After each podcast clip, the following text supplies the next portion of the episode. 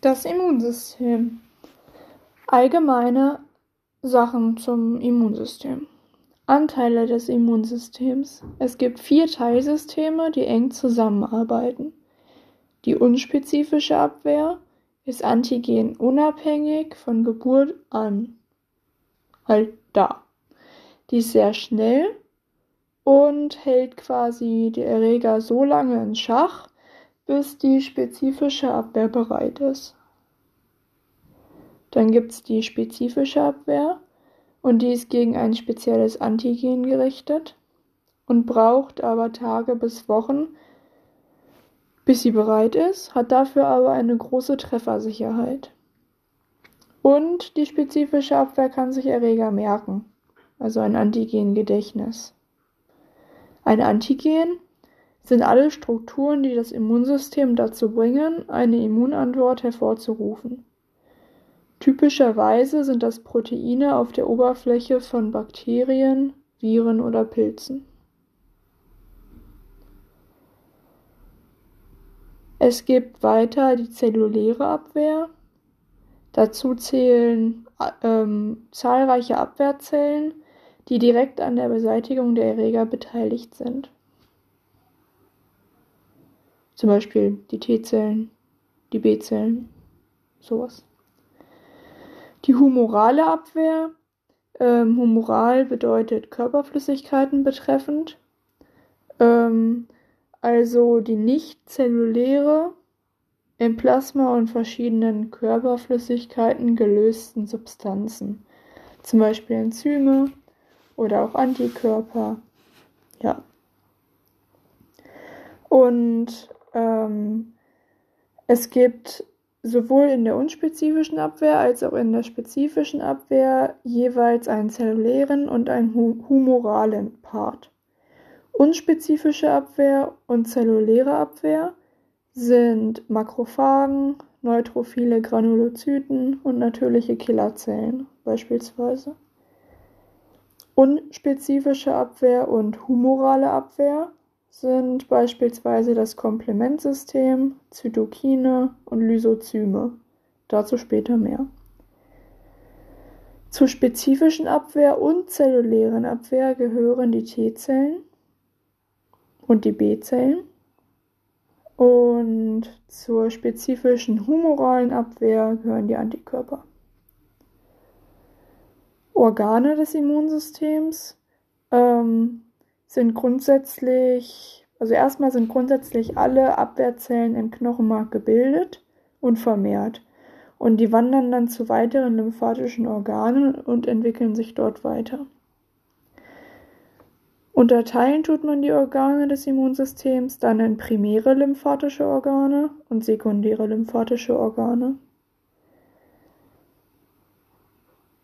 Ähm, zu den primären lymphatischen Organen. Unreife Immunzellen reifen dort zu immunreaktiven Zellen heran. Die können dann also fremde Antigene erkennen. Primäre lymphatische Organe sind das Knochenmark und der Thymus. Sekundäre lymphatische Organe ähm, sind quasi die Arbeitsplätze der Zellen, der Immunzellen. Und die Immunzellen gelangen dann über das Knochen, äh, über das, die Blut- und Lymphbahn dahin. Sekundäre lymphatische Organe sind also Lymphknoten, die Milz, Mandeln, lymphatisches Gewebe im Rachenring, Peyerplax im Dünndarm, der Appendix, sowas. Das unspezifische Immunsystem oder Abwehrsystem. Ähm, erstmal gibt es dort die äußeren Schutzbarrieren. Ähm, mit der Haut und Schleimhaut haben wir einen mechanischen Schutzwall um den Körper. Der Mundspeichel, Bronchialschleim und die Tränenflüssigkeit enthalten Lysozyme. Das ist ein Enzym ähm, und das zerstört die Zellwand von Bakterien. Ähm, dann haben wir noch die Magensäure, die viele Erreger abtötet. Und die Darm- oder Scheidenflora, ähm, die durch eigene Besiedlung mit körpereigenen guten Bakterien anderen Bakterien von außen, sage ich mal, wenig Angriffschance gibt. Ähm, dann zum zellulären Part der unspezifischen Abwehr. Da haben wir dann die Phagozyten, die Phagozytose betreiben, also die Fresszellen. Ähm, und die kommen dann immer zum Einsatz, wenn halt Mikroorganismen in den Körper eingedrungen sind. Und die werden dann durch die Phagozyten unschädlich gemacht. Ähm, dazu zählen vor allem die Makrophagen und neutrophilen Granulozyten, aber auch die Monozyten, die Vorstufe der Makrophagen, sind da irgendwo mit vertreten. Ähm, diese Phagozyten nehmen dann die fremde Zelle oder die, den Erreger, die Erregerzelle in sich auf und verdauen sie im Zellinneren. Ähm, und wenn eben dieser Fremdpartikel, diese Erregerzelle durch Antikörper oder Komplementfaktor, Kom Komplementfaktoren markiert worden sind, ähm, das ist dann diese Opsonierung, dann funktioniert die Phagozytose einfach schneller. Und Phagozyten unterstützen im Prinzip dann dadurch die spezifische Abwehr. Und dann gibt es noch die natürlichen Killerzellen ähm, als Teil der unspezifischen zellulären Abwehr. Das ist eine Untergruppe der Lymphozyten. Die Lymphozyten wiederum ist eine Untergruppe der Leukozyten. Ähm, und die natürlichen Killerzellen sind vor allem gerichtet gegen virusinfizierte oder tumorartig veränderte Zellen oder auch durch markier äh, oder gegen markierte Zellen von Antikörpern. Ähm, und die natürlichen Killerzellen nehmen Veränderungen an Zelloberflächen wahr und zerstören diese Zellen dann durch Zytotoxine. Also die sind dann tot. Ähm, natürliche Killerzellen werden aktiviert durch Interferone. Das sind Botenstoffe und nach Antigenkontakt synthetisieren sie selber Interferone. Also wenn natürlich Killerzellen einmal aktiviert waren und Antigenkontakt haben, dann aktivieren sie sich immer wieder selber. Noch zur unspezifischen zellulären Abwehr gehören die antigen präsentierenden Zellen, die APCs. Ähm, Antigenpräsentation ist eine zusätzliche Eigenschaft von vielen Abwehrzellen und die präsentieren dann eben aufgespürte Antigene an ihrer Zelloberfläche für die T-Zellen, was dann eine schnellere spezifische Abwehr möglich macht. Ähm, außerdem haben die APCs noch das MHC2-Molekül auf ihrer Oberfläche und das ist dafür da, also es ist auf den eigenen Zellen des Körpers das ist dafür da, damit ähm, die T-Zellen unterscheiden kann, ob das jetzt eine eigene Zelle ist oder eine Erregerzelle, damit sie quasi entscheiden kann, ob sie angreift oder nicht. Ähm, dann gibt es noch die unspezifische humorale Abwehr. Dazu zählt dann das Lysozym, was wir schon bei den äußeren Schutzbarrieren haben. Ähm, das Lysozym ist ein Enzym und deshalb in Körperflüssigkeit gelöst, deshalb humoral und es zerstört eben Zellwände von Bakterien. Dann haben wir die Zytokine, das sind zum Beispiel die Interferone, das sind Eiweiße und auch Botenstoffe und sie stimulieren oder hemmen Immunantworten durch die Inaktivierung oder Aktivierung von Immunzellen. Und die Aufgabe von diesen Zytokinen ist es eben, ähm, an Zellrezeptoren anzudocken und bestimmte biologische Reaktionen auszulösen. Ob die jetzt stimulierend oder hemmend sind, sei es mal dahingestellt. Und dann gibt es das Komplementsystem. Ähm, das besteht aus neun Komplementfaktoren, C1 bis C9. Und es ist der wichtigste Effektor der angeborenen unspezifischen Abwehr. Die Aufgaben des Komplementsystems sind Opsonierung, also Markierung von Zielzellen, damit sie attraktiver für Phagozyten werden. Chemotaxis, also quasi Ausschütten von Bodenstoffe, um damit ähm, Entzündungszellen anzulocken, also jetzt beispielsweise basophile Granulozyten, ähm, weil die haben ja Granula mit Entzündungsmediatoren in sich. Ähm, und wenn die die ausschütten, dann ja, haben wir dann eben die Entzündungsmediatoren am Ort des Geschehens. Und die dritte Aufgabe ist die Bildung des Membranangriffskomplexes. Der wird aus den Faktoren C5 bis C9 gebildet und führt zur Auflösung der fremden Zelle. Ähm, die Faktoren bilden quasi so einen Tunnel in die Erregerzelle und da kommt es dann zum Einstrom von Calcium, Natrium und somit auch Flüssigkeit. Und das führt dann zur Auflösung der Zelle, weil bumm, irgendwann. Und wie wird das Ganze aktiviert? Da gibt es drei Arten, drei Wege. Der klassische Weg ist über einen Antigen-Antikörperkomplex, ähm, was das Komplementsystem aktiviert. Dann gibt es den Lektinweg. Ähm, da haben wir MBL. Das ist mannosebindendes Lektin. Das kommt bei uns im Blutplasma vor. Und wenn das an ein Kohlenhydratrest an einem Erreger bindet, wird auch das Komplementsystem aktiviert. Und den alternativen Weg, da binden einfach Proteasen spontan ohne Antikörper an der Erregeroberfläche und aktivieren so das Komplementsystem. Das spezifische Abwehrsystem oder Immunsystem. Ähm, Besonderheiten am spezifischen Abwehrsystem sind einerseits die Spezifität, ähm, also das spezifische Immunsystem erkennt bestimmte Merkmale von Erregern und reagiert dann nur beim Vorhandensein dieser Merkmale. Ähm, und erkennen tut es die Merkmale eben durch sogenannte Antigenerkennungsmerkmale. Und die sind in Form von T-Zell-Antigenrezeptoren membrangebunden auf den T-Zellen und in Form von Antikörpern einmal freien Körperflüssigkeiten und einmal membrangebunden auf B-Zellen. Und die zweite Besonderheit ist die Gedächtnisfunktion durch Bildung von Gedächtniszellen ähm, nach Antigenkontakt gebildete ruhende Lymphozyten ähm, tragen dann halt weiter Antigenerkennungsmoleküle auf ihre Oberfläche und warten quasi auf eine erneute Begegnung mit dem Erreger.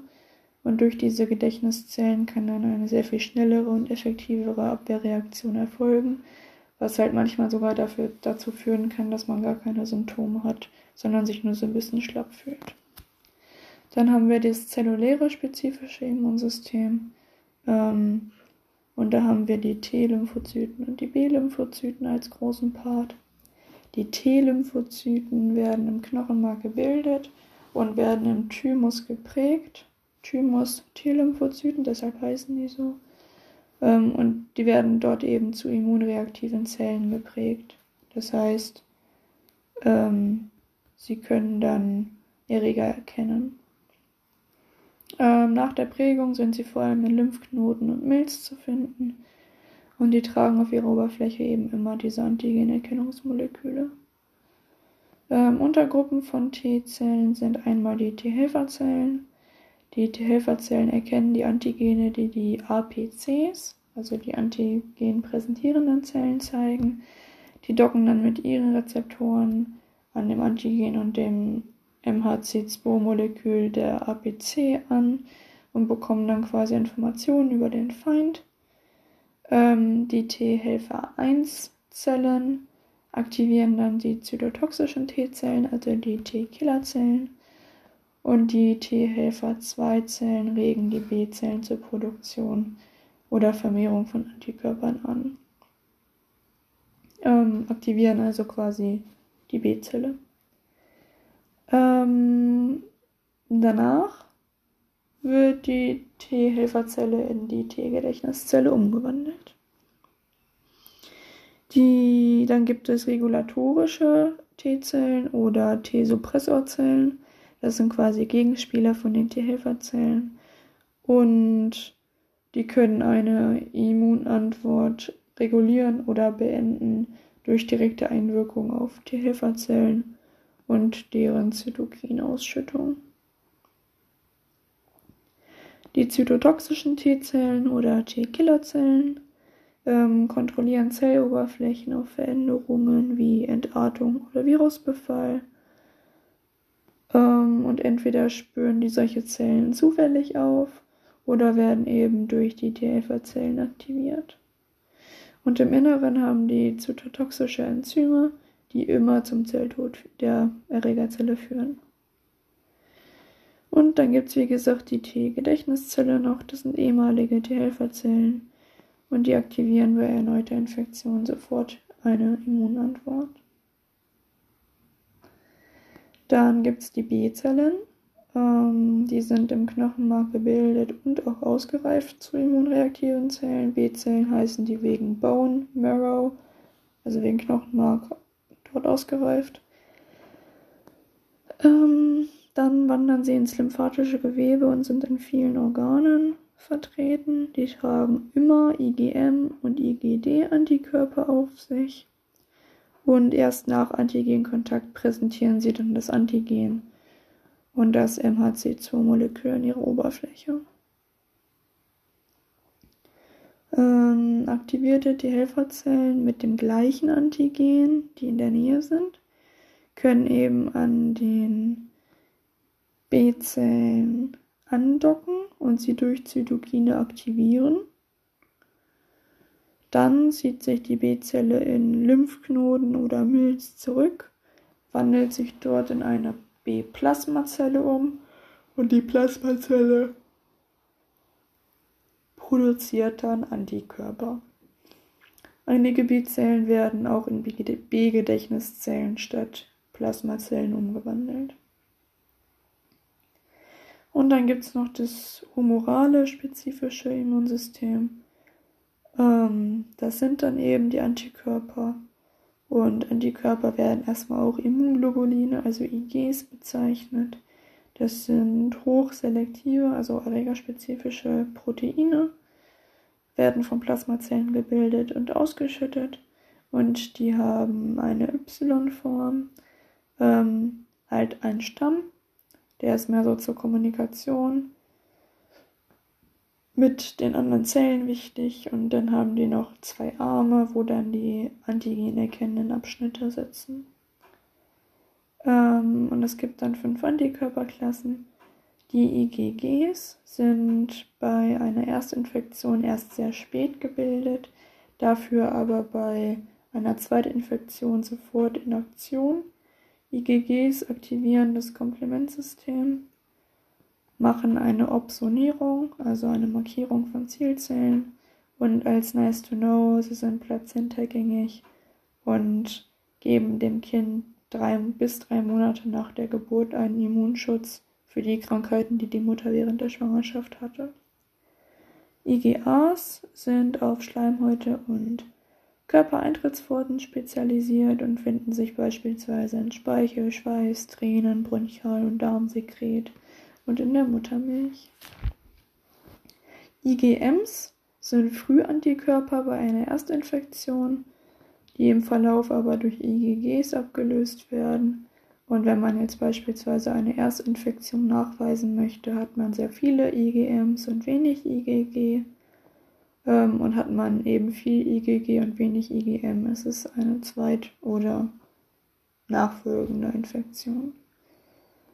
Ähm, IgEs spielen eine Rolle bei der Abwehr von Parasiten und bei Allergien.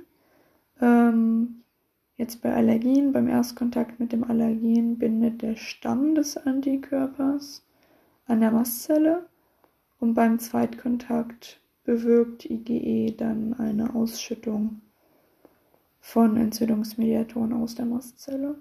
Und dann haben wir noch die IgDs, die sind auf der Oberfläche von B-Zellen und dienen der Signalübertragung bei der Immunabwehr. Sonst weiß man noch nicht so richtig, was die können. Impfungen. Ähm, bei Impfungen gibt es die Aktivimmunisierung, die Passivimmunisierung. Bei der Aktivimmunisierung, ähm, die ist entweder erworben durch eine Erstinfektion oder durch die Injektion von Vakzinen zum Aufbau langfristiger Immunität. Vakzine sind dann eben die, die Impfdosen und da gibt es halt abgeschwächte oder abgetötete Erreger. Und der Körper bildet dann aktiv passende Antikörper und Gedächtniszellen. Ähm, Aktivimmunisierungen werden nach einem Impfplan verabreicht. Die Passivimmunisierung, ähm, da haben wir eine Applikation von gezielten Antikörperkonzentraten. Wenn man Kontakt zum Erreger ohne bzw. ohne ausreichenden Impfschutz hatte, ist es indiziert, sowas zu geben. Ja, im Überblick ähm, bei einer Aktivimmunisierung spritzt man abgetötete oder abgeschwächte Erreger, also man spritzt das Antigen. Der Körper baut selber Antikörper und Gedächtniszellen auf und man hat einen langlebigen Schutz. Bei einer Passivimpfung ähm, bekommt der Körper Antikörper gespritzt. Ähm, man hat nur einen kurzfristigen Schutz und bildet keine Gedächtniszellen. Erkrankungen des Abwehrsystems. Ähm, es gibt Allergien und Unverträglichkeitsreaktionen und allgemein ähm, ist eine ist das ist eine Allergie eine Immunantwort auf eine potenziell harmloses auf ein potenziell harmloses Antigen, ein Allergen in dem Fall. Ähm, das Immunsystem reagiert auf ein Allergen nach dem Erstkontakt entweder mit verstärkter, abgeschwächter oder fehlender Immunantwort. Je nachdem hat man dann eine Allergie oder nicht bei fehlender Immunantwort. Eine Autoimmunerkrankung ähm, ist dann, wenn eigene Zellen, Gewebe oder Organe geschädigt werden und wir dadurch eine allergische Entzündung haben. Ähm, und Autoantikörper und autoaggressive T-Zellen erkennen eigene Antigene als fremd und schädigen sie deshalb. Wieder zurück zur Allergie. Es gibt vier Typen. Die allergische Reaktion Typ 1 ähm, ist der Soforttyp. Beim Erstkontakt mit dem Allergen bildet der Körper IgEs und B-Gedächtniszellen. Die IgEs setzen sich dann auf die Mastzellen oder auf basophile Granulozyten fest mit dem Stamm des Y-Antikörpers. Beim Zweitkontakt ähm, bindet das Antigen dann an zwei benachbarte IgEs auf der Mastzelle oder den basophilen Granulozyten und die schütten dann Mediatoren aus, beispielsweise Histamin, Heparin, Bradykinin etc. Diese Mediatoren führen dann zu schweren Funktionsstörungen. Das ist dann die Anaphylaxie.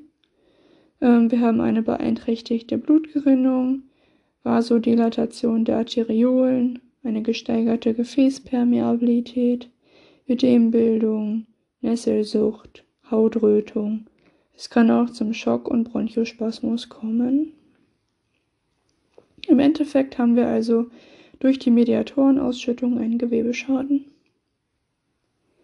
Allergische Reaktion Typ 2, der zytotoxische Typ. Da binden dann IgG oder IgM-Antikörper an Zellen mit präsentierten Antigenen. Die aktivieren dann das Komplementsystem. Der Membranangriffskomplex wird gebildet und es kommt zur Zytolyse der Zielzelle. Da haben wir beispielsweise ähm, bei verschiedenen Blutgruppen diesen, diese allergische Reaktion Typ 2, weil sich zum Beispiel Blutgruppe A und Blutgruppe B zusammen nicht vertragen, weil die jeweils Antikörper gegeneinander haben.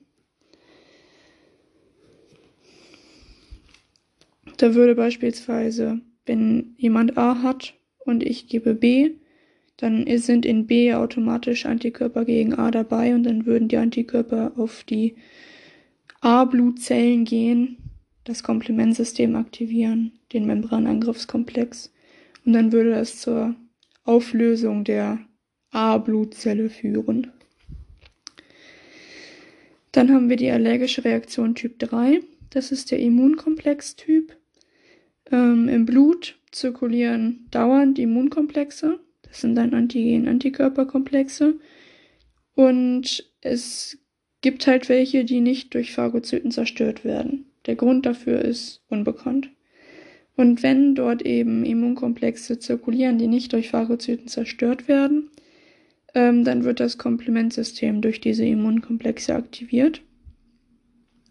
Und die aktivierten Komplementfaktoren lösen dann Gewebeschäden aus. Ähm, das passiert in der Niere manchmal, was dann eine Glomerulonephritis, also eine Entzündung der Nierenkörperchen, zur Folge haben kann. Also nochmal, wenn ich Immunkomplexe im Blut habe, die nicht phagozytiert werden, Komplementsystem wird aktiviert, Komplementfaktoren binden sich an diese Antikörper. Scheiß Alexa. Also, ich habe Immunkomplexe im Blut, die nicht phagozytiert werden. Daran binden sich dann Komplementfaktoren, die dann eine Gewebeschädigung auslösen. So, letzter Typ, allergische Reaktion Typ 4. Das ist der verzögerte Typ, beziehungsweise der T-Zell vermittelte, die T-Zell vermittelte Reaktion. Ähm, und das Besondere hierbei ist, dass die Reaktion nicht durch Antikörper ausgelöst wird, sondern durch sensibilisierte T-Zellen. Ähm, die Sensibilisierung der T-Zellen erfolgt in den Lymphknoten. Dort werden quasi dann allergenspezifische T-Zellen aktiviert und bei Folgekontakt ähm, führen diese allergenspezifischen T-Zellen dann zu Symptomen. Und das Ganze dauert aber länger. Ähm, also bis die Symptome dann auftreten, dauert länger als bei der antikörpervermittelten Allergie. Und deshalb habe ich meist so ein Symptombeginn nach 24 Stunden. Das zieht sich dann auch über Tage. Deshalb verzögerter Typ. Ich habe das zum Beispiel bei der Nickelallergie oder auch bei der Transplantatabstoßung. Und hier ist es dann halt so, dass ich fremde MHC-Moleküle auf dem Transplantat habe, MHC-Moleküle waren diese, ähm, die den T-Zellen sagen, ich bin körpereigen oder körperfremd. Ähm, und die sensibilisierte T-Zelle erkennt dann dieses fremde MHC-Molekül und ähm, schüttet, wenn es dann mit in Kontakt kommt, Zytokine aus. Diese Zytokine aktivieren Makrophagen und die Makrophagen, die fressen dann das fremde Gewebe und führen ebenso zur Gewebeschädigung.